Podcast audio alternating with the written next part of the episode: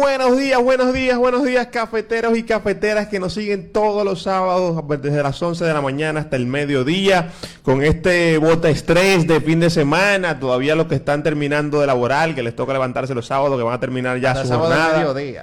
Sábado, sí, media jornada le toca, pero estamos aquí para hacer de esa hora lo más amena posible. Fernando Fernández de este lado le da los buenos días. Aquí Gil Montore, activo y contento. ¿Cómo están mis cafeteros? Yo espero que hayan pasado excelente fin de semana, se hayan tomado ese cafecito y que hayan levantado para esta nueva jornada. Eh, hoy tenemos aquí una invitada, bueno, no, una parte del staff, a Elisa Morales. Hola, ¿qué tal? Muchísimas gracias por invitarme. Ha sido eh, un, un grato placer el compartir con ustedes la mañana de hoy. Y nada, muchísimo gusto. Espero que, que les guste mi forma de trabajar y vamos arriba. Ella es la que nos va a dar el toque femenino. aquí El toque femenino El que le toque. falta. Se le hacía Con tanto hombre aquí, está, está lleno de hormonas, testosterona, hay que ponerle un toquito Claro. femenino, ¿verdad? Claro que sí. Sobre todo los sábados en la mañana, ¿eh? Ay, fin de sobre semana. todo, sobre Sí. todo. Activo. Excelente, bienvenida Elizabeth. La verdad que para nosotros es un placer tenerte por acá en el programa. Eh, Muchísimas gracias. Esperemos que sea la primera de muchas, ¿verdad? Y Espero. les contamos que Elizabeth está por acá porque como ustedes podrán haberse dado cuenta, los que nos están siguiendo en Facebook, en la Greca RD, el fanpage, que llegamos a través de facebook.com slash la Greca Radio, se podrán dar cuenta que solamente estamos nosotros tres en cabina. Que hace falta dos personajes. ¿Quién será? ¿Quiénes serán esos dos personajes? que no- estará? ¿En qué estará? Como ustedes saben, César Caracas y, y y Luis Fiorinelli, que son parte de este, del staff del programa, no están con nosotros hoy, pero eh, le vamos a contar por qué y dónde se encuentran en unos minutitos. Sí, le vamos, nos vamos a contar con un videito, pero antes yo quiero eh, preguntarle a Gil, viejo, dime, ¿qué ha pasado esta semana, brother? ¿Cómo, cómo está la cosa aquí? Bueno, la cosa, a pesar de que hubo un poquito de lluvia y tuvo un excelente fin de semana con el tema de la lluvia, eh, pasó unos temas muy interesantes con relación a ciertos videos que ha corrido por redes sociales y unos memes con relación a las cámaras. Se trata sobre el tema de, de Villa Francisca, el, del tema de Montecristi. De ¿no? Montecristi, De tema Montecristi, del tema de la barbería. Señores, ya ustedes saben, cuando se vayan a hacer su cerquillo, lleven una cámara por si acaso. y si ven un fósforo, mándense. Bueno, gracias a Dios que yo no me hago cerquillo hasta ahora. no me ah, toca. Y parece que los salones están libres de, esa, de ese Sí, tipo por de lo que ve. No, espérate, hay unos hombres corriendo por ahí que, que la, la No, DNCD, de que con unos camiones, una vaina, de que salones, prepárense, que Ay, vamos no. para allá. Bueno, no, no, pues me seco yo misma a partir de ahora. Sí, para Ah. poner en contexto a aquellos que los pocos que quizás no se han puesto, no, no saben de lo que estamos hablando, como ustedes saben, el fin de semana pasado, eh, luego del programa, de hecho, fue que se viralizó Sí. un video de unas cámaras de seguridad de, de una barbería en Montecristi, donde llegaban unos agentes de la DNCD eh, y de manera muy peculiar comenzaron a hacer una especie de allanamiento y depositaron unos paquetitos de, de droga, de manera que querían, lo que pareciera para inculpar a los muchachos que estaban en la barbería. Lo que no se imaginaban era que la barbería contaba con cámara de vigilancia que se vio perfectamente cuando dos de ellos eh, la tiraban en, en un zapacón, en un, un zapacón pequeño dentro y un tanque afuera. Tirando así como si fueran semillitas. Sí, como que nada ha pasado. Y también ahí llega la presencia de una fiscal eh, del Ministerio Público. Y bueno, el video ha causado, causó desde el fin de semana hasta el día de hoy, ha sido eh, una de las noticias principales en nuestro país, eh, donde básicamente hay mucha impotencia alrededor de lo que pasó y, y- y Realmente. solamente imaginarse la cantidad de veces que, que pudiera estar esto pasando y que no puede ser, Así como en es. este caso en particular, no puede ser denunciado porque no hay evidencia de, de cómo tú, eh, tu palabra contra la palabra de la autoridad, De la autoridad, exactamente. es, es difícil. Y la verdad que ha causado mucho revuelo. Y para nosotros, por ejemplo, que hemos- somos un programa que tenemos siempre las puertas abiertas para los emprendedores Exactamente. estos muchachos que, que estaban haciendo su trabajo. Uno no conoce nada de la vida de ellos y es algo que hay que saber, ¿eh? Claro. Eh, pero nada más la acción de lo que se puede ver ahí es eh, irreprochable, claro. que Claro sí. que sí. Ustedes saben que eso, disculpen interrumpir su Bienvenido, Felipe, bienvenido. Activo 100% de este lado. Muy bien. Miren, yo estuve en Corea el año pasado y tuve un año por allá y en Filipinas. Wow. Y pude ver cómo eh, las cámaras hacen un buen trabajo a nivel nacional. Cuando hay cámaras, las personas se no hacen cosas extrañas ni daños a nadie. Incluso si lo hacen, son atrapados en secuencia por lo que controlan las cámaras. Entonces, en este país es importante que pongamos cámara en todas partes. Y que las leyes se cumplan. ¿eh? Exacto, para que la gente deje de hacer males, porque Sí. se van a cohibir. Fíjate en el video cuando dicen que hay cámara. Se paniquean. Los Sí. temblores. Sí, sí, sí. porque saben que ahí va a quedar plasmado lo que usted está, lo que usted hizo. Claro que sí. Yo opino que en el país tienen que haber más de un millón de cámaras. De, de- de acuerdo a las versiones de- del video que se viralizó, que hay una persona narrándolo, eh, las personas se alteraron y comenzaron a pedirle que, que lo llevara donde estaba el video, El disco que le duro. enseñara exacto el disco duro. Que por cierto, Bulín 47 sacó un tema. Yo digo duro. ¿Cómo va a ser? Sí, sí, sí, sí. no- nunca deja perder una oportunidad de esta para. Señores, hay que hacer un paréntesis con esto. Es una buena forma de conseguir patrocinio Claro. de cámara. ven, ven, me tres por uno cámara para que no te ganen con droga. Señores. Hay- hay Y mucha- mira que hay muchas formas de cómo tú difundir lo mal que se hizo. Bulín lo hizo de esa forma. Y muchos más. Entonces, como tú dices, cuando preguntaron el disco duro que no estaba que no estaba ahí mismo, estaba en otra parte, ahí fue que se pusieron. se- se- Bueno. sí, se- por lo menos por lo que se visualiza en la cámara, se, se alteraron.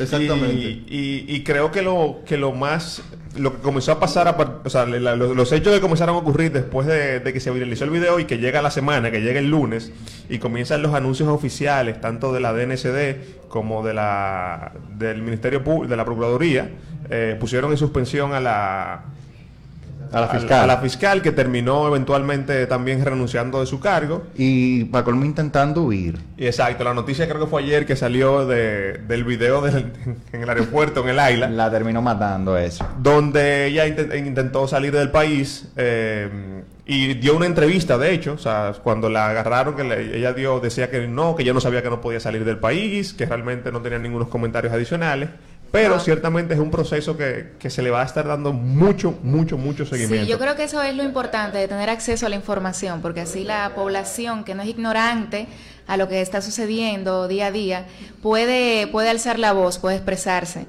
Y bueno, esto fue lo que sucedió en este caso. Ya una vez nosotros estamos informados de lo que está sucediendo, ya ellos sienten la presión social y así toman acción eh, en cuanto a los hechos.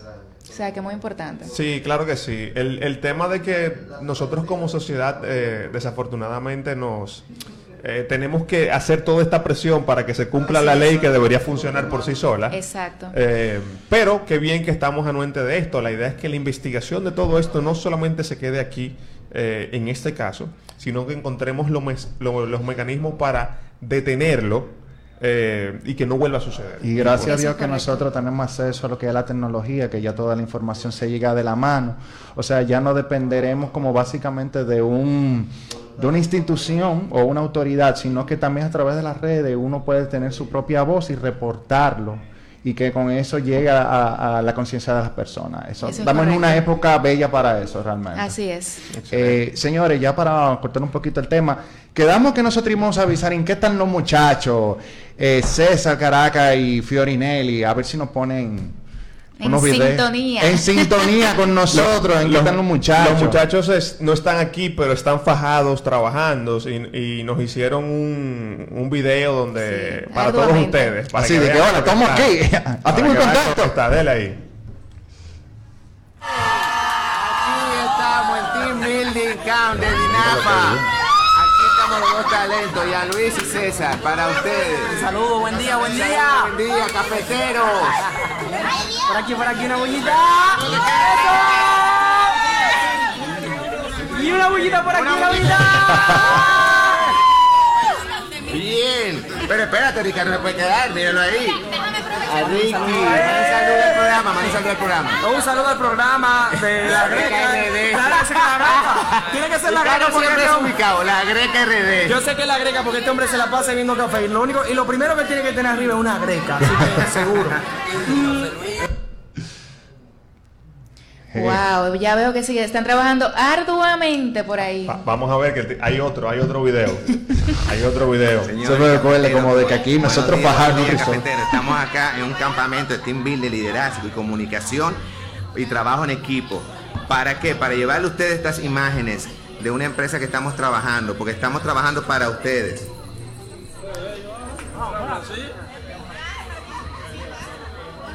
Salud, un saludo. Saludito, A la Greca RD. Greca RD. Ya, Luis, ya, no te puedes quedar atrás. ¿Tienen ya, idea de para qué es? Ellos no van a tener idea para qué es. No.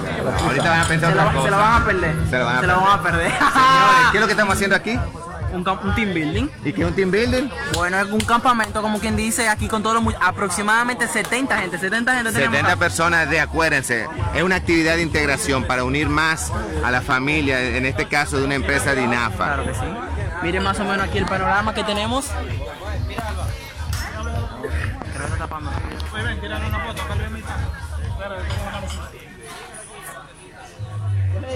Está ahí y sigue grabando. Señores, nada, mucho gusto. Disfruten el programa. Quisimos darle un preview de lo que nosotros hacemos fuera de cámara para ustedes, cafeteros. Gracias.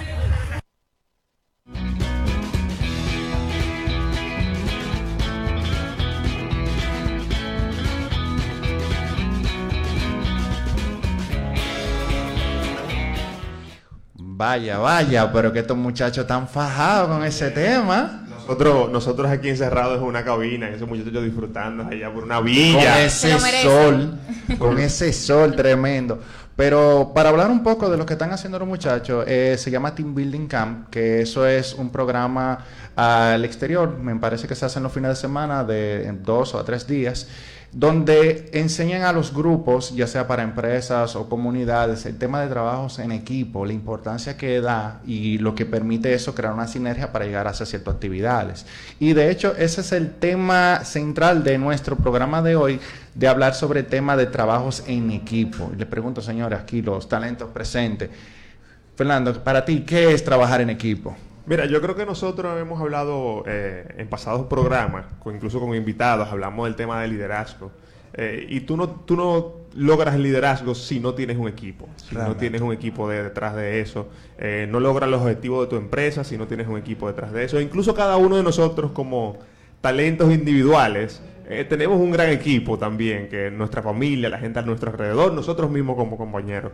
Para mí, el, todo aquel que quiera apuntar alto, todo aquel que quiera llegar lejos, necesita de un equipo de trabajo excelente. Siempre necesitan a alguien. Claro. También eh, el trabajo en equipo es básicamente perseguir una misma meta y enfocarse para, para lograr buenos resultados a la hora de, de bueno, de, de, de trabajar en el, en el área laboral de- y etcétera.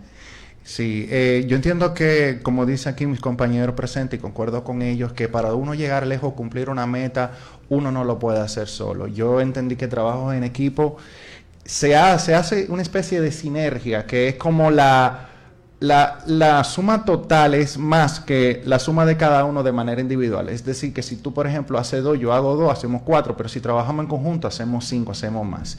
Y de hecho, nosotros quiero aprovechar para tener, a representar nuestra invitada especial a Susan Lugo, una coaching profesional y personal certificada por Arturo Sorante, capacitada y certificada como entrenadora de talleres vivenciales bajo el programa de LAN, liderazgo de alto nivel por InTraining, manejos de los perfiles de personalidad DIS, certificada en Leadership Program de Reingeniería de Humana y de InTraining, y coordinadora de liderazgo y gestión de equipos. Susan, ¿qué tal? ¿Cómo te sientes? Muy bien, gracias. Susan, eh, eh, estamos viendo aquí que tú tienes un trabajo de entrenador de talleres vivenciales bajo el programa LAN. Cuéntenos un poquito Así de es. eso. Bueno, eh, el programa LAN es un programa de liderazgo de alto nivel que realiza la empresa InTraining, empresa para la cual laboro. Entonces yo inicié primero con el taller de reingeniería humana, que es el taller base, e incluye tres niveles y luego de ahí pues puedes tener la oportunidad de pasar al taller del liderazgo de alto nivel. Liderazgo de alto nivel es un taller que incluye diferentes preparaciones, por así decirlo. Trabajamos con la inteligencia emocional, trabajamos, eh, incluye una certificación de coaching avalada por la Asociación Internacional de Coaching. Am, también trabajamos la programación neurolingüística. Wow, neurolingüística. Sí, así es. y pues desde ahí pasé a ser parte del equipo de entrenadores de la empresa a raíz del desenvolvimiento que tuve dentro de los talleres que pude realizar. Y bueno, pues aquí estoy. Excelente. Excelente. excelente. Eh, háblame un poquito sobre, porque me interesa bastante. eh, tal vez tome uno de tus talleres porque quiero desarrollarme en eso del, del, liderazgo y el trabajo en equipo. Habla un poquito de eso de, la, de lo neurolingüístico, porque es nuevo para mí. ¿De qué trata? ¿Cómo puede ayudarme en el mundo laboral y, y demás? Ok, la programación neurolingüística pues los seres humanos tenemos diferentes maneras de comunicarnos, no solamente la parte oral. Y el taller de programación neurolingüística te da la oportunidad de poder conectar con las personas y poder identificar incluso si esa persona te está hablando mentira, wow. cómo esa persona puede estar pensando, porque a través de los gestos, incluso hasta de la mirada y del comportamiento físico que puede tener esa persona, tú puedes conectar y poder percibir lo que está sucediendo con ese ser humano. Entonces desde ahí pues tú tienes la oportunidad de apoyar a las personas a crecer o a cambiar cualquier situación de, de la vida porque se realizan dinámicas o ejercicios que tú puedes conectar con ese ser humano y a través de diferentes eh, guías, preguntas, tú puedes lograr que esa persona pueda identificar ciertas situaciones que no le estén funcionando, entonces pueda moverse a lo próximo y comenzar a operar de manera diferente para su bienestar. Súper interesante.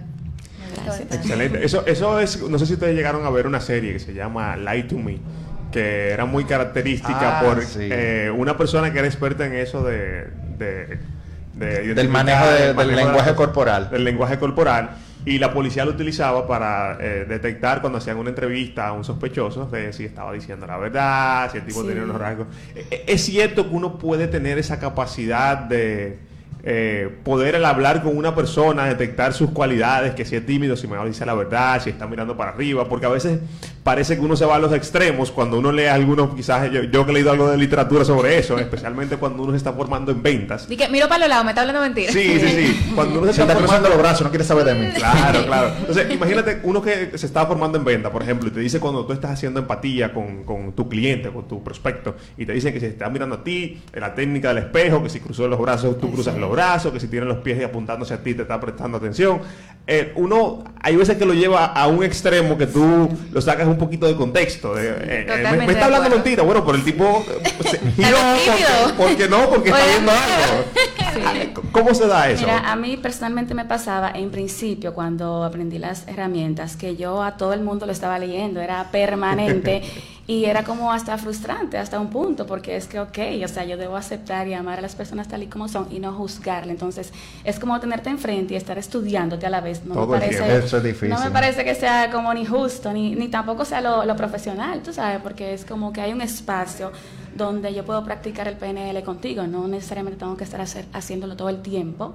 Y además hay un permiso que yo debo tener de tu parte, por ejemplo, para yo poder, o sea, evaluarte y entonces eh, quizás corregirte o apoyarte. No puedo de la nada entrarte así, porque primero tú no estás preparado quizás para recibir lo que yo estoy identificando de ti, porque muchas veces incluso hay personas que tienen comportamientos, comportamientos y no son conscientes de eso, entonces de repente como cae así, o sea, no, no funciona, debe, debe, eso debe crearse en equilibrio y con el permiso de la persona. Claro que sí. Y, y una pregunta, desde el punto de vista eh, empresarial, de los negocios, cuando tú estás entrenando a líderes empresariales, eh, ¿qué uso le pueden dar a una persona regular que quizás no sea un psicólogo? Eh, aparte de, yo sé, te digo que lo estudié un poquito por el tema de la venta, pero eh, desde el punto de vista del liderazgo, del trabajo en equipo, de cómo tú manejar un equipo, ¿qué, uso te puede dar ese tipo de, herramientas? Bueno, pues cuando tú estás trabajando con una empresa o con un equipo específico, tú utilizas esa herramienta para tú poder identificar las cosas que no están funcionando de esas personas para la empresa y apoyar a esos seres humanos a que puedan identificar específicamente lo que no está funcionando de ellos y a través de actividades eh, lograr que esas situaciones puedan, eh, esas barreras, vamos a decir, que interfieren entre la persona y lo que se debe lograr, se, se rompan y ya entonces se crea un equipo efectivo. Entonces, Susan, retomando la conversación, te pregunto, ¿cuál ha sido para ti hasta ahora tu mayor reto en cuanto a la gestión de equipo o el trabajo en equipo?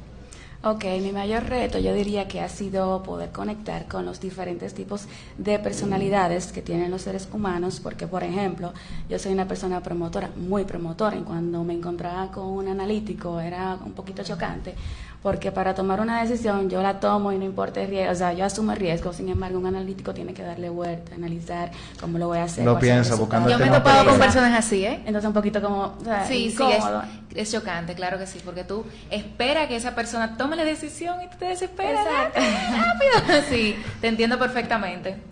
Y desde ahí pues eh, conectar con, con, con el ser humano y con los diferentes tipos de personalidades y entender que cada persona sabes tiene sus maneras de ser entonces crear empatía y aceptar y fluir con lo que sea que venga Buenísimo. Va- va- vamos a, a desglosar un poquito ahí la parte de los tipos de personalidades. A- Promotor, analítico, ¿qué otro hay? Eh, apoyo y hay dominante también personas dominantes ¿Cuál seré yo? Vamos, no, vamos a empezar por Gil, vamos a empezar por Gil. Bueno, Bueno, Cuéntanos ahí, ¿qué, qué es un promotor, qué es un analítico? Te voy, a hacer, te voy a hacer una comparación con ejemplos. Por ejemplo, un promotor, en el momento de tomar cierta decisión que conlleva riesgos, el promotor no piensa en los riesgos, toma la decisión de repente, sí, y le da para allá. El analítico tiene que buscar la manera en cómo se va a realizar y cuál es el resultado y si el resultado va a convenir a la empresa, por ejemplo. Es por eso que generalmente los equipos deberían estar conformados por todo, con personas con diferentes tipos de personalidad, porque por ejemplo, el promotor le va a dar para allá no importa qué. Sin embargo, el analítico es como el equilibrio que dice, no, pero espérate, vamos a ver si esto no va a funcionar o qué otra posibilidad tenemos para que funcione y no nos afecte. Generalmente, generalmente en las posiciones eh, gerenciales, se necesitan personas que estén equilibradas o quizá un poco analíticas, porque si se lleva de promotor, entonces... le damos da bruto para- adelante. Bueno. Se aprende en base a trayones. Yo siempre, ah, perdón. yo Eh, siempre digo que lo más importante para mí en un aspecto es, como quien dice, promotor, dale para allá y que lo que se vaya haciendo en el camino se vaya arreglando. Exacto. Pero sí, tienes razón en ese aspecto. Hay que un poquito a veces analizarlo porque dice, bueno, hay estrayones que uno se puede evitar. Exacto, Totalmente. Ya exacto. Gil habló solito sobre qué tipo de personalidad es. Ya sabemos. Yo todavía no, no sé, estoy pensando, cuál- ¿será que yo soy la analítica? Porque lo estoy pensando. no sé cuál es mi personalidad en este momento, pero la voy a determinar muy pronto. Bueno, señores, eso es muy importante, lo que nos dice Susan con relación al tema en equipo, porque vuelvo y te digo, cuando uno trabaja en equipo, hay que tomar en cuenta qué personalidad tú estás trabajando. Y Susan, una pregunta con relación a eso. Por ejemplo, viene una persona nueva al equipo o viene a recibir una clase. ¿Cómo sería ese proceso de, de- de insertarlo al grupo? Que eso es un factor muy importante. A veces la persona no tiene experiencia con trabajo en el equipo o no sabe bregar con personalidades. ¿Cómo ustedes manejarían eso? ¿O ¿Cómo desde cero, de brand new, cero, cómo lo introducirían? Ok, lo primero es que eh, los equipos deben debe trabajarse la parte de adaptarse a los cambios y de saber cómo manejar un cambio, ya sea con nuevo personal, con nuevas funciones y cuando tú estás comprometido con los resultados generales, ya sea de una empresa o de cualquier otra otro espacio, tú recibes y te adaptas porque tú comprendes que esa persona que llegó llega a apoyarte y llega a ser parte integral de tu equipo, lo que va a, a conllevar a que el resultado al final sea un resultado en excelencia, porque quizás esa persona está llegando porque está faltando alguien o está faltando algo que realizar y si alguien viene a traerme y a complementar el resultado lo que vamos a crear, entonces lo recibimos con los brazos abiertos. Pero para eso debe haber una preparación del personal primero, porque sucede también que en ocasiones, eh, generalmente es lo que sucede cuando no hay preparación, que quienes ya están, ve que llega otra persona y hasta se la ponen difícil, porque es como que, ok, este es mi territorio y siento que tú vienes a invadirme. Entonces, desde ahí, pues, el líder debe manejar la situación haciendo que cada parte del equipo se sienta eh, que pertenece o que le pertenece a esa empresa, entonces no siente que vienen a quitarle, no, ni a robarle, ni a desplazarlo, simplemente yo vengo a traerte más de lo que ustedes están manejando aquí. Lo- Yo escuché que los mejores líderes no contratan personas que sean inferiores a ellos, sino que sean fuertes donde ellos son débiles y que tú te puedas apoyar en ellos para esas áreas donde tú sabes que no son tu especialidad. Sí. No puedes eh, huirle a eso por miedo a que alguien te vaya a tomar, en teoría, tu posición, Sí, porque eso no te hace inferior, eso te hace más inteligente todavía. De hecho, los verdaderos líderes siembran el liderazgo del otro. Es como, tengo un equipo de trabajo y no sé si ustedes han podido ver esto, pero hay empresas que el jefe, ¿verdad? O el líder mayor no se puede ir de viaje porque si se va el jefe ya... Se derrumba la compañía. Sin embargo, ¿qué, o sea, ¿qué funcional sería que el jefe o la cabeza principal de la empresa no estuviera y la empresa marchara como si él estuviera ahí? Y se trata de eso, de sembrar liderazgo en los demás y que aunque yo no esté, mi empresa pueda funcionar como si yo estuviera. Eh, siempre he decidido, eh, siempre he dicho eso con ese tema que eh, un tema sobre delegar el equipo que a veces si uno depende del líder o depende de la motivación del líder, eso tarde o temprano cae porque vuelve Claro. digo, uno no está 24/7 Sí, y, y eso es un, o sea, dentro de tu programa que nos presenta aquí sobre el desarrollo de, de trabajo en equipo, ustedes implementan eso, el, el, el tema de, de apropiarse del, de los trabajos.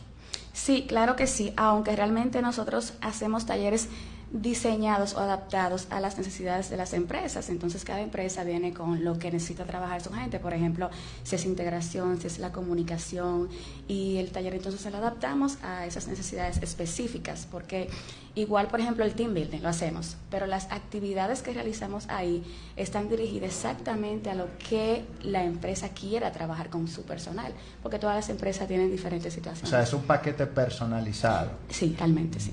Susan, ¿estos talleres solo se le imparten a las empresas o también yo como individuo puedo, puedo inscribirme en uno de estos talleres? Sí, te puedes inscribir en el taller que tenemos que se llama Reingeniería Humana, eh, un taller... Eso suena complicadísimo. Reingeniería eso. humana. Reingeniería. Reingeniería humana. Ahora no haya mucha matemática. No, ok. Es un espacio, es un espacio donde tú puedes identificar, hacerte consciente de las maneras de ser que no están funcionando en tu vida y que probablemente no te están permitiendo alcanzar esas metas, esos sueños que tú tienes. Y es cuando tú tienes la oportunidad de descubrirte y reingenierizar tu vida, o sea, ubicando las cosas donde van y dándote la oportunidad de mejorar o potencializar, si ya así está, esas cosas que, que, que no funcionan y tu liderazgo maximizarlo y, y poder conectar con lo mejor de ti. Es como lograr sacar la mejor versión de ti mismo a lo largo de los tres talleres y ahí obviamente se habla del trabajo en equipo, porque el trabajo de equipo no solo está en las empresas, el equipo más importante que tenemos en nuestras vidas es la familia y desde ahí donde quiera que estemos, ahora mismo nosotros aquí estamos siendo un equipo Claro que sí. con, Claro que sí. con un objetivo. Entonces, si, si, si aprendes a trabajar en el equipo de tu familia, que es lo vital, pues vas a trabajar en todos los equipos, porque se da lo mismo, quizás diferentes situaciones, pero al final es la esencia es la misma. Todo tiene que ver Interesante. Me conmigo. encanta esa palabra, como sacar la versión mejor de La ti mejor mismo. versión de ti mismo. O sea, Sí. Somos un diamante en bruto, realmente. Entonces hay cositas quizás que no nos funcionan, como a todos. Claro, y de sí. repente darme cuenta de eso que no me está funcionando y poder tener la posibilidad de cambiarlo por lo que sí me funciona. Imagínate, como expandirme a otro nivel. Eso es un proceso que uno a veces se pregunta, ¿por qué no lo hago yo mismo? O sea, ¿por qué si yo, quién mejor se conoce que yo mismo? ¿Por qué yo mismo? ¿Cuál es la importancia del, del apoyo de un profesional en ese, en ese momento de tú, de re- re- Descubrirte. Exacto, de hacer esa regenería, como tú le dices. A, a- ¿Por qué no lo puedo hacer yo en mi casa tranquilo aquí y necesito la ayuda de un Meditar. profesional que es tan vital? Cuando tú, cuando tú pasas por el proceso te imaginas como que yo lo pude haber hecho, pero nunca lo hice en todo este tiempo. Lo que pasa es que los seres humanos realmente no estamos conscientes de todo lo que hacemos.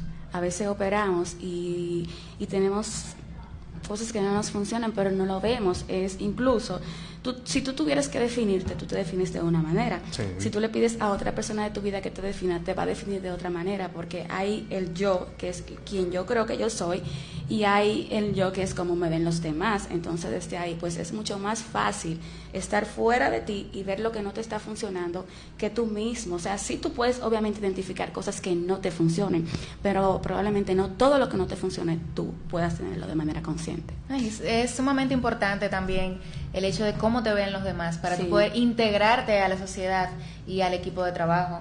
Sí, eso, eso igual, pero con un equilibrio, porque tampoco Claro. quiere decir que vamos a Hacer, actuar o hacer lo que los demás digan, pero sí, obviamente es importante saberlo. la interpretación que tienen los demás Y de agregando esa parte sobre conocerse a sí mismo, realmente nosotros como seres humanos, nosotros somos muy injustos en el sentido de las habilidades que tenemos, porque a veces no, tene- no tenemos tirar por debajo, ya sea por cuestiones general, Pero la persona que está afuera te dice, ¿qué, qué es lo que tú dices? Tú da para esto, aquello y lo otro. Y después tú dices, oye, no, no lo había pensado de esa manera. Que después tú te quedas y que, oh, pero sí es verdad. Y es, es- es realmente muy importante que no solamente tu familia o los seres queridos que te hablen sinceramente, sino más también un profesional dentro del área que tiene experiencia. Y eso es la importancia de tener un coach, y más para el trabajo en equipo. Un coach. Totalmente. Eh, Susan, ¿tienen alguna fecha determinada para su próximo taller? Claro que sí, el próximo 6 de septiembre, 6, 7 y 8 de septiembre, el fin de semana, de viernes a domingo. Iniciamos con reingeniería humana nivel 1. Y una pregunta, ¿dónde nosotros podemos encontrar esa información a través de qué redes o, o teléfono? Ok, eh, in training en Instagram, Facebook y llamar a las oficinas al número 809-566-5001. Ya saben, señores, vayan anotando eso para todas las empresas, el tema de trabajo en equipo. Espérate que. Sí, Pero, muy bueno pero, pero- pero tú me vas todavía. Yo te voy a hacer una pregunta, Susan. Claro que sí. El, ese sería el mejor taller de reingeniería para alguien que, por ejemplo, esté trabajando en su, en su propio emprendimiento, que todavía Claro es que sí. un autoempleado, ¿verdad? Claro él es su sí. jefe y es su empleado y es todo y su negocio funciona para él. ¿Qué, qué tips, qué consejos tú le puedes dar a esa persona que le es tan difícil el de desinvolucrarse un poquito de su proyecto que ha salido desde aquí, de adentro, para involucrar a otra persona y liderar un equipo, quizás alguien que no siempre, porque alguien que ha estado en el mundo empresarial, que ha pasado por posiciones de liderazgo, gerenciales, le es mucho más fácil quizás liderar un equipo. Pero cuando tú estás empezando desde abajo un proyecto, ¿cómo se da ese, ese, ese cambio a, a pasar mi idea que yo tengo acá y que de mi bebé que yo he construido yo solo y que me toca ahora tener que abrirle la puerta a todas estas personas para que me ayuden a seguir creciendo, pero que no siempre sea tan natural como parece? ¿Qué, Lo, lo más importante es estar consciente de que esas personas que están llegando a ti llegan a apoyarte y a hacer que tu proyecto se realice en excelencia. Y si no, o sea, si abrazas tus ideas y no las compartes con los demás, entonces estaría siendo, diría yo, hasta un poquito egoísta, porque es cuando le das la oportunidad a otras personas de poder apoyarte, no simplemente están apoyando tu proyecto, sino también que ellos mismos están creciendo a nivel personal. Entonces es como que hoy puedo compartir todo lo que tengo, al final nadie te va a quitar nada, al contrario, van a lograr que tus ideas y que tus proyectos se realicen en excelencia. Sí, yo también diría que es importante que tú creas en tu proyecto y lo proyectes a los demás, al equipo, para que ellos también crean y se motiven y sigan el mismo objetivo y logren los resultados. Sí, y hacerlo sin miedo, porque, perdón, lo que me estás planteando, lo estás planteando desde el miedo, es como que voy a compartir todas mis ideas, claro. viene una de esta persona y se la lleva, o sea, Claro, no ese- es, tú tienes que, primero es estar conectado con eso que tú quieres crear y saber obviamente a qué personas tú vas a, a- a- a contratar, por así decirlo, y confiar en ellas, confiar en ellas y, y eso los va a motivar. Y tiene mucho que ver la lealtad con el trato que tú como líder le vas a dar a las personas que estarán en apoyo para tu proyecto. El- eso, eso es un tema importantísimo porque nosotros siempre actuamos con miedo cuando Sí. emprendemos. O sea, siempre tenemos miedo de que nos roben nuestra idea, nuestra idea del millón, eh, que el empleado venga, se vaya y monte su propio negocio con mi propia idea. O que quizás, lo peor aún, que quizás él no esté tan enamorado como yo logro, quiero que él esté y no le esté dando todo y, te- y esté ahí sentado eh, comiéndose un sueldo y yo fajado aquí, eh, echa- tirando para adelante mi proyecto. Si, si logras identificar eso, entonces esa persona no te funciona y puedes cambiar. Claro que sí. Señores, pero miren, ella ha dicho una palabra clave sobre el tema de trabajo en equipo y es sobre el tema de lealtad. O sea, nosotros lo hablamos desde el primer programa. El primer programa hablamos de la fidelidad y la lealtad. Fidelidad, que Fiorinelli saltó con una respuesta muy, muy sabia. Pero sí, Muy realmente, el, el- yo entiendo que sí, para el trabajo en equipo es crear eh, incondicionalmente en la persona.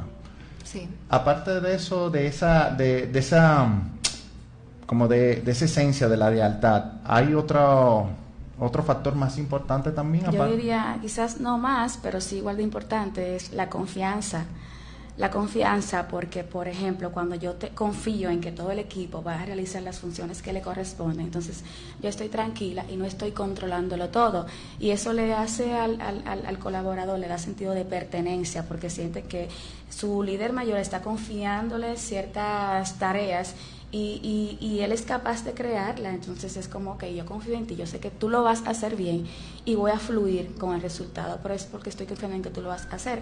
Pero para, para eso debo yo confiar en mí misma, porque así como yo confío en mí y sé que soy capaz de crear cosas, debo darle la oportunidad a mi equipo de colaborador de que ellos también puedan crearlo. El compromiso, o sea, el compromiso es súper importante porque depende del grado de compromiso que yo tenga con el resultado final de, del equipo eh, va, a ser, va a depender de mi entrega. La responsabilidad, hacerme responsable tanto de lo que me corresponde como del resultado. Muchas veces en los equipos hay resultados negativos. Al final hay un objetivo que obviamente siempre se quiere que sea positivo, pero si por casualidad de la vida el, no se da el objetivo que debe darse, yo me hago responsable también de ese fracaso, porque muchas veces cuando el objetivo no se logra, eh, se andan repartiendo la culpa por todos lados. Sí. soy tan responsable del logro como del fracaso. Errar es humano, pero culpar al otro es más humano todavía. no, no hay el término que está de moda ahora, accountability. todo el mundo quiere echarle la, responsabilidad al otro. y como es responsabilidad compartida, al mismo tiempo no es de nadie. Y ahí hay problema. Así es. La verdad que excelente, eh, Susan, esta conversación. Eh, la, ¿quién, ¿qué le dirías a, a, quien está pensando eh, utilizar un coach personal? ¿Cuál sería ese último empujoncito que tú le pudieras dar para que adquiera los servicios de ti o de cualquier otro profesional del área? Bueno, primero que identifique realmente qué es lo que desea trabajar, aunque no necesariamente los puntos específicos de cómo lo va a hacer, pero sí estar claro qué es lo que yo quiero trabajar, le facilita el trabajo más al coach. sabes lo que tú quieres. porque el que no sabe lo que quiere un lío. Exactamente, y confiar que realmente eh, hay coaches que estamos bien comprometidos con la vida de los demás y con que cada quien tenga la oportunidad de vivir su vida de manera extraordinaria. Y cuando hacemos lo que hacemos con el corazón, lo hacemos para lograr una mejor versión de ti, como yo mencionaba anteriormente. Más que un negocio, es una manera de, de, apoyar al mundo a que sea cada día mejor, porque el cambio comienza en mí. Y si yo tengo la oportunidad de poder apoyar a otras personas para que también puedan ser excelencia y cambio en el mundo, o sea, voy ganando y vamos ganando todos. Excelente, Susa. Esto ha sido, no, esto ha sido un conversatorio muy interesante para mí, muy productivo. He aprendido bastante de ti. Gracias. Un aplauso para un aplauso, señores. Eh, señores, ya nosotros vamos a terminar en este pequeño espacio. Eh, de verdad, Susan, excelente aporte con el tema del trabajo en equipo y liderazgo he escuchado factores, porque a veces uno cuando dice trabajo en equipo, uno siempre tiene como ese patrón, pero al escucharlo aprendí un poquito más sobre el tema de que si yo tengo que trabajar para mí, para los demás.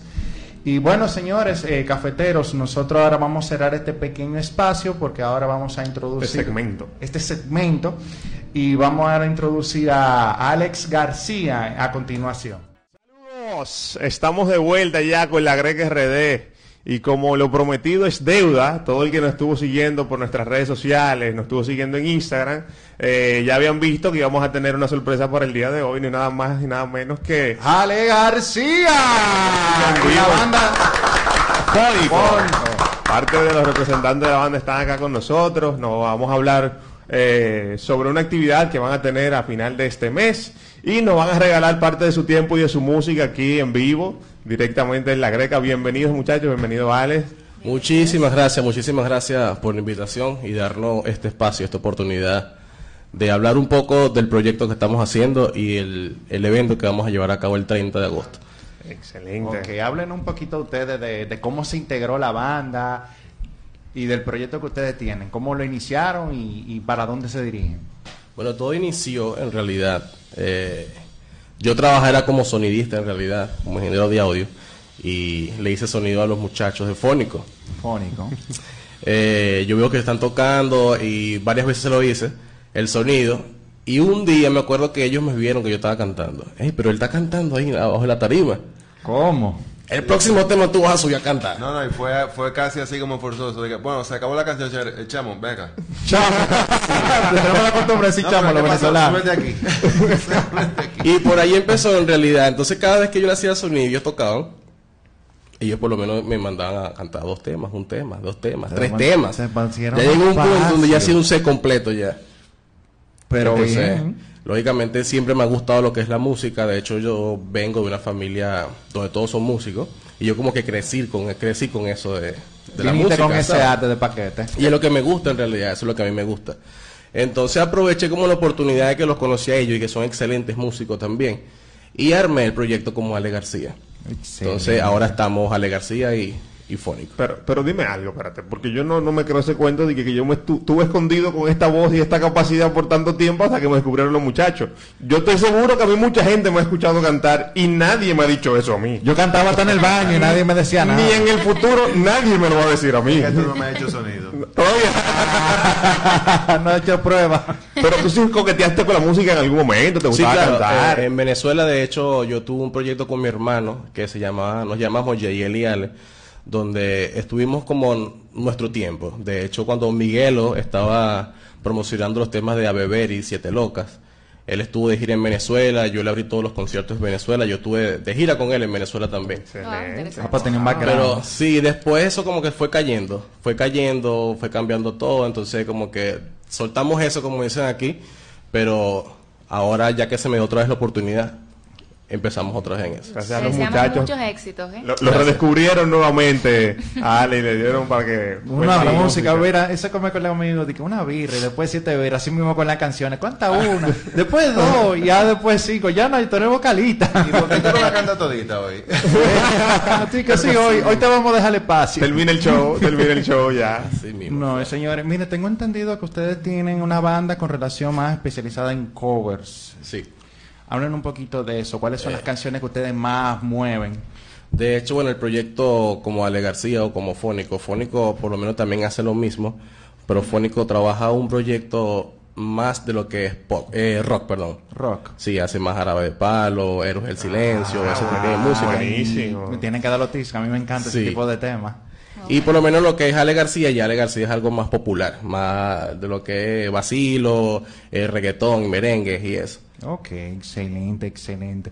Pues señores, eh, hablen entonces un poquito de las actividades que tienen reciente con para el próximo 30. Sí, para el 30 de agosto, viernes 30 de agosto, este, vamos a hacer un tributo a Ricardo Montaner. Me que está por aquí. Señora, que la Ah, boleta, está. señores.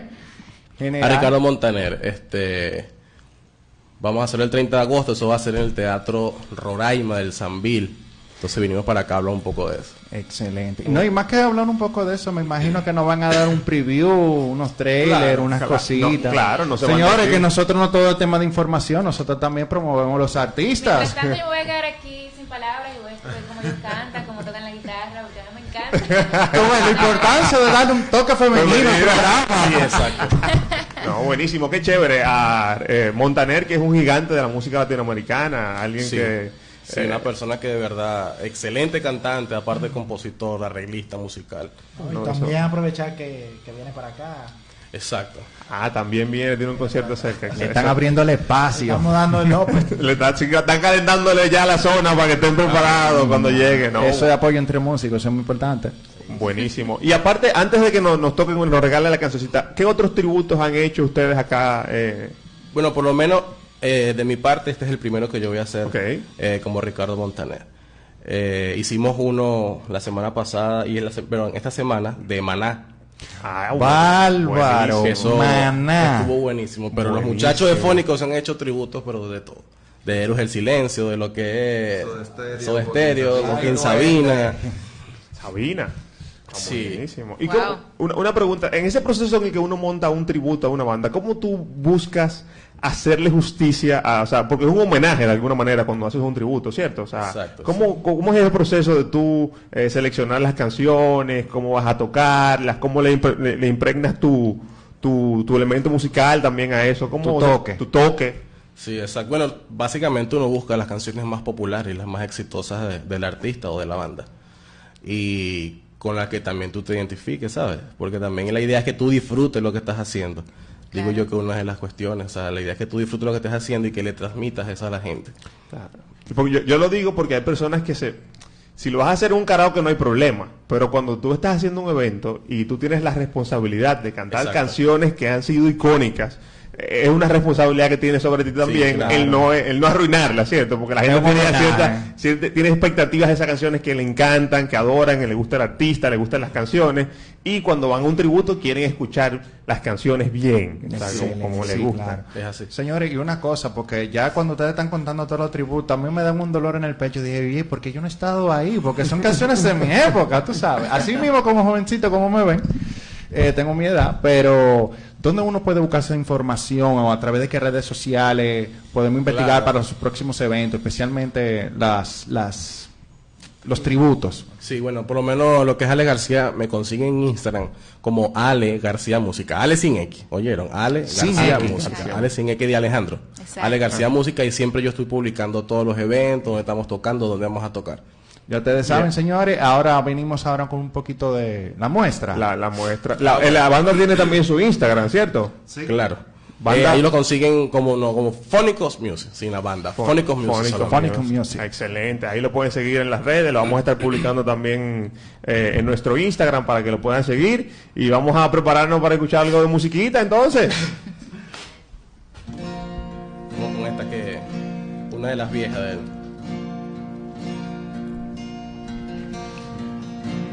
Es el momento, acércate a mí.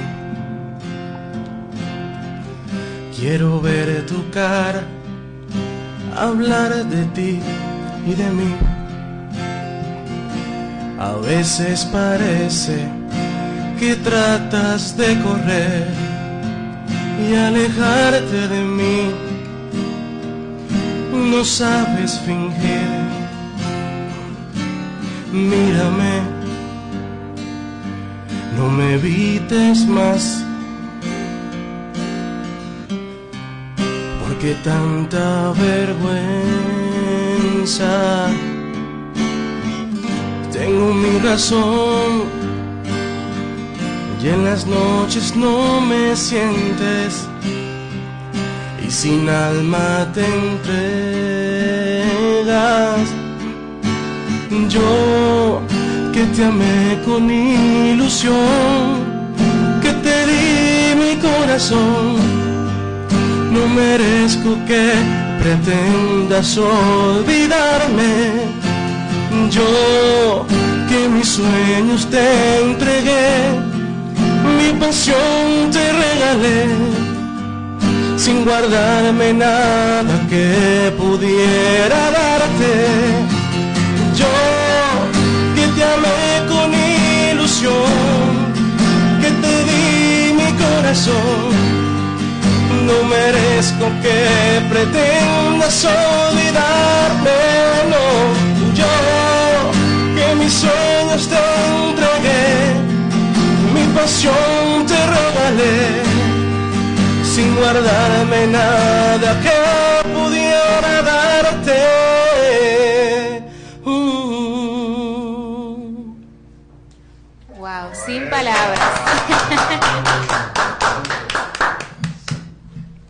Excelente, excelente. Bueno. Ahí u- una previa de lo que de lo que vamos a estar teniendo el próximo 30 de agosto. 30 de agosto, viernes 30 de agosto. Un tributo a Ricardo Montaner, que cortesía de como patrocinadores tienen a Mónica Bistro, nuestros amigos de Mónaco. Sí, de Mónaco Bistro, que tenemos aquí uno de los representantes. Y también parte de la producción conmigo, estamos trabajando junto el evento. Eh, la gente de Brugal, que también nos está apoyando en este evento, y la gente de M33. Excelente, un abrazo. El equipo de Mónaco, ¿ustedes tocan frecuentemente en Mónaco también? Sí. Sí, yo- bueno, a- por ahí fue De que hecho- nosotros nos conocimos y empezamos. Y yo, nosotros vimos que él tiene un potencial bien, bien fuerte. Sí. que hay que- No, ya eso vimos. El restaurante, en realidad Mónaco fue el, el primer restaurante que me abrió las puertas a mí.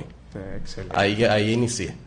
Maravilloso, me hace muy feliz realmente que ustedes hayan venido desde el extranjero y hayan tenido hasta ahora ese apoyo por parte de mi país eh, y de mi gente. Así que yo de verdad les deseo muchísimos éxitos y Gracias. cuenten también con mi apoyo y con el apoyo de las personas que están aquí presentes. Muchísimas gracias. Gracias a ustedes. Siempre. Hay, hay una sola preguntita. Yo sí fui a Mónaco una vez, creo que lo, lo- ¿qué días que tiene música en vivo allá siempre? Era los lunes y los viernes. Los lunes y los viernes, excelente. Yo sí fui allá. los viernes. Me, me involucraron en un karaoke ahí también la vez que fui. No, no, no, no hubo forma de que me Tampoco zafara. nadie te descubrió. eso sí. No, A mí me encantan los karaoke. pasa? te estoy diciendo que nadie me lo ha dicho ni nadie me lo va a decir. Yo amo los karaoke. Ah, ya tenemos una, una candidata. Así que vamos a un coro para allá. ¿Dónde, dónde se va a vender la, la boleta? Ay, Vital. Por supuesto. Vital, en Mónaco, allá en Roraima. Eh, señores, pero miren, aquí tenemos entonces una sorpresa. Qué bueno que hayan visto esta pequeña muestra de lo que es el tremendo conciertazo. Y queremos agregar que nosotros pronto vamos a hacer un giveaway con relación a estas boletas para que no se la pierdan el próximo 30 Claro. Para que se me activen en la gente y la llevan con su pareja. Mira, no hay nada más bonito que llevar a su pareja que le canten esta canción de Ricardo Claro. Montaner, Ya, ya, ya, en el bolsillo. Qué noche. Pero ¿Sabes, para Fernando? Lo estoy considerando si va ahí el giveaway. Me lo llevo yo. No, pero para quienes que quieren buscar la boleta, ¿dónde la pueden conseguir? Sí, la pueden conseguir, la pueden comprar online por tix.do. Punto, .do. También la pueden conseguir si la quieren comprar física en el Teatro Roraima, el Sanville también. Eh, Teatro Roraima y en Mónaco Visto también. Excelente, ahí está a la disposición. Eh, si usted quiere ser uno de los afortunados, tiene que seguirnos en arroba la greca RD en Instagram. Esta semana vamos a estar poniendo los requisitos para que se puedan entrar dentro del concurso. Exacto, y se gane ser- esa noche romántica. Que ahora después de lo escolar está en la noche romántica vas a escasear. que, que se saquen esa boletita. No, pero mira, uno por amor, uno hace lo que sea. Claro que sí. Vamos a ver, nos van, puya. Ah, nos van a regalar una canción más y con esto, señores, cerramos el programa de hoy. Nuevamente, Ale García y la banda Muchísimas gracias. Una noche romántica y más si le cantas una como esta. ¿sí? Ay, ay, ay, ay, ay. Bésame la boca con tus lágrimas de risa. Bésame la luna y tapa el sol con el pulgar. Bésame el espacio entre mi cuerpo y tu silueta. Y al mar más profundo bésale con tu humedad. Bésame el susurro que me hiciste en el oído. Besa el recorrido de mis manos a tu altar. Con agua bendita de tu fuente, bésame toda la frente que me bautiza y me bendice. Esta manera de besar, besa mis campos y mis flores con tus gotitas de colores. Besa la lluvia que resbala la ventana. Besa mi vida y mi ceniza y me dirás que voy deprisa.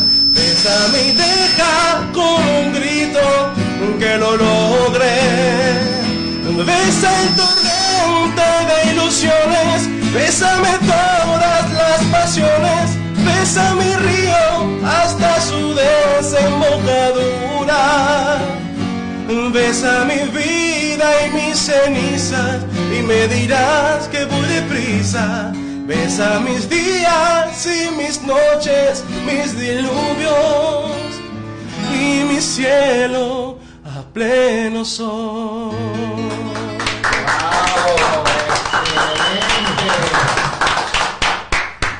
Buenísimo, buenísimo, muchachos. Nuevamente el agradecimiento por estar acá con nosotros, tanto a Ale, su equipo, al equipo de Mónaco, a la banda fónica Susan, que también se quedó disfrutando de este show en vivo. Casi no Gracias, esa Susan. parte. Con esto, señores, despedimos el programa de hoy. No sin antes agradecer a nuestros patrocinadores de acá de la Greca RD, a Mixer, la empresa para alojamiento web en todas sus empresas, a Upmarket, la empresa líder en serigrafías, lo pueden seguir en las redes como Upmarket en Instagram, Traps, la empresa para el reclutamiento de talento humano eh, vía web, y Plastilet, la empresa líder en iluminaciones LED tanto para su hogar como para su negocio en el interior o exterior. Muchas gracias muchachos, despídense ahí rapidito. Bueno, gracias. Muchas gracias.